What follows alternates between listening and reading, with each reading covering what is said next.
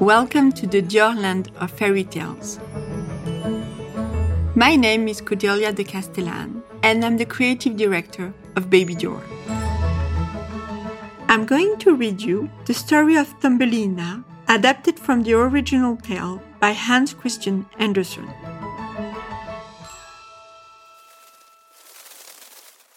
In autumn, you know, all the swallows fly away to the warm countries but if there is one that lags behind, it gets frozen, so that it tumbles down quite dead and lies where it fell, and the cold snow covers it over. Thumbelina really shivered, so frightened was she, for the bird was enormously big compared with her, who was only an inch high. But she took courage and led the cotton wool closer about the poor swallow, and folded a peppermint leaf that she had for her own counterpane and put it over the bird's head. Then she brought the swallow some water in the leaf of a plant, and it drank, and told her how it had hurt its wings on a thorn bush, and so he couldn't fly as well as the other swallows when they set out to fly far, far away to the warm countries. At last it had fallen to the ground, but it couldn't remember any more and didn't know in the least it had got to where it was. All the winter it stayed down there, and Thumbelina was very kind to it and got very fond of it. But neither the mole nor the wild mouse heard anything whatever about it. They disliked the poor wretched swallow. As soon as spring came and the sun's warmth got into the ground, the swallow said goodbye to Thumbelina, who opened the hole which the mole had made above. The sun shone is delightfully, and the swallow asked if Thumbelina would not come with it. She could sit on its back, and they would fly away into the greenwood. But Thumbelina knew it would grieve the old file mouse if she left her like that.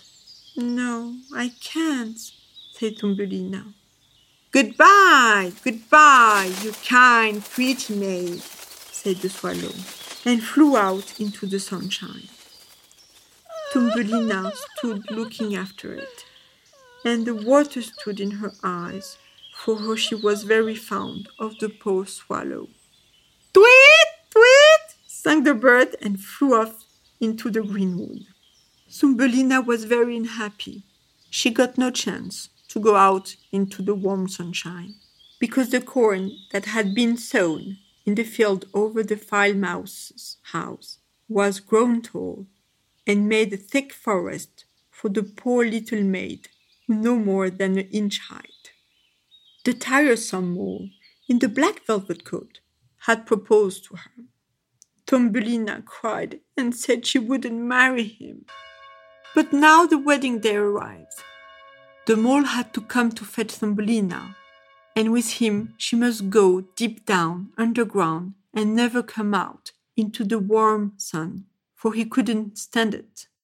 The poor child was heartbroken, for now she must bid farewell to the beautiful sunshine, which he had, at least, had the chance of seeing from the file mouse's door. Farewell, farewell, bright sun, she said stretching her arms upwards and stepping a little way outside the file mouse's house. For now the corn was reaped and only the dry stubble left. Farewell, farewell, she said again, and threw her arms about a little red flower that grew there. Give my love to the dear swallow for me if ever you see him. Tweet! Sounded at that moment above her head. She looked up, and there was the swallow just flying by. He was overjoyed when he caught sight of Thumbelina, and she told him how she hated to have the ugly mole for a husband, and how she must live right down on the ground where the sun never shone. She couldn't help crying. Cold winter is coming, said the swallow. I am going to fly far away to the warm countries. Will you come with me? You can sit on my back and we'll fly far away from the ugly mole and his dark home, far over the mountains to the warm countries where the sun shines fairer than here, and there is always summer and lovely flowers. Do fly away with me, you sweet little Thumbelina, who saved my life when I lay frozen in that dark cellar underground. Yes, I will come with you, said Thumbelina. So she got up on the bird's back, put her feet up on his outspread wings, tied her belt fast to one of his strongest feathers, and off flew the swallow high in the air over forest and lake, high above the great mountains where the snow always lies, and where Thumbelina might have frozen in the cold air, but that she crept in among the bird's warm feathers, and only put her little head out to see all the beauty beneath her. At last they got to the warm countries. There the sunshine was brighter than here. The sky seemed twice as high, and on edges and ditches grew the loveliest clusters of grapes, green and purple. In the woods grew oranges and lemons. There was a scent of myrtle and mint. But the swallow flew still further, and the country grew more and more delightful. Under the splendid trees, beside a blue lake, stood a shining palace of white marble, built in ancient days. At its top were numbers of swallows' nests, one of which was the home of the swallow who was carrying Thumbelina. Here is my house, said Swallow. But won't you look out for yourself one of the finest of the flowers that grow down below? I will put you there, and you shall find everything as happy as your heart can wish. That would be lovely, said she, and clapped her little hands. A great white marble column lay there, which had fallen down and broken into three pieces. Between them grew large, beautiful white flowers. The swallow flew down with Thumbelina and set her on one of the broad leaves. But what a surprise for her!